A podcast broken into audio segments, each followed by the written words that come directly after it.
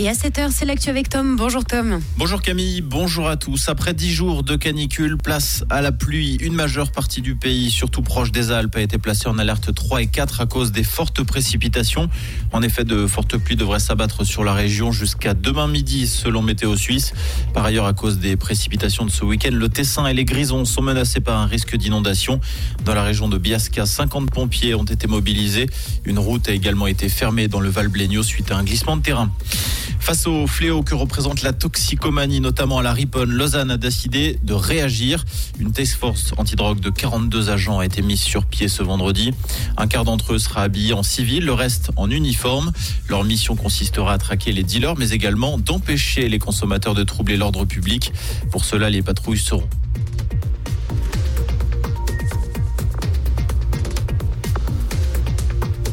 Pour cela, les patrouilles seront renforcées, en particulier entre 23h et 7h le matin.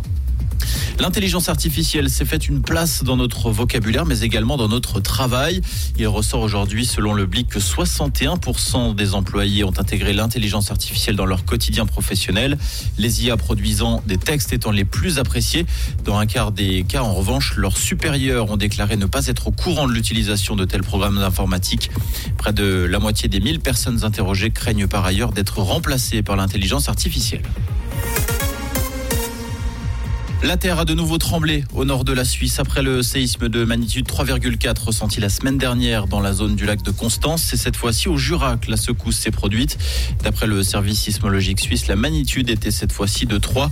L'épicentre, lui, a été détecté à 14 km au sud-ouest de Port-Entruy. Aucun dégât n'a été constaté. La mort du chef du groupe Wagner, Evgeny Prigogine, a bel et bien été confirmée après le crash d'avion ce mercredi. En effet, l'identité des dix victimes a été confirmée après plusieurs jours La liste de victimes correspond à celle des passagers et des membres d'équipage de l'avion selon le comité d'enquête russe. Deux salles, deux ambiances pour les équipes de football vaudoises. Le Lausanne Sport a été corrigé 5 à 2 face à Winterthur dans son entre de la Tulière. À la maladie, en revanche, Yverdon n'a fait qu'une bouchée de servette. Victoire 4-1 pour les Yverdonois qui pointe à la 7 place du classement. Comprendre ce qui se passe en Suisse romande et dans le monde, c'est aussi sur Rouge. Rouge et pour ce lundi, un temps très nuageux avec de fréquentes pluies. On compte 10 degrés actuellement à Boudry, à Cortaillot et 14 degrés à Tanière et à Bioleur-Julia, accompagné de pas mal de vent hein, pour toute la journée. Et pour les maximales, on aura 15 degrés au meilleur de la journée. Un très bon lundi à l'écoute de Rouge.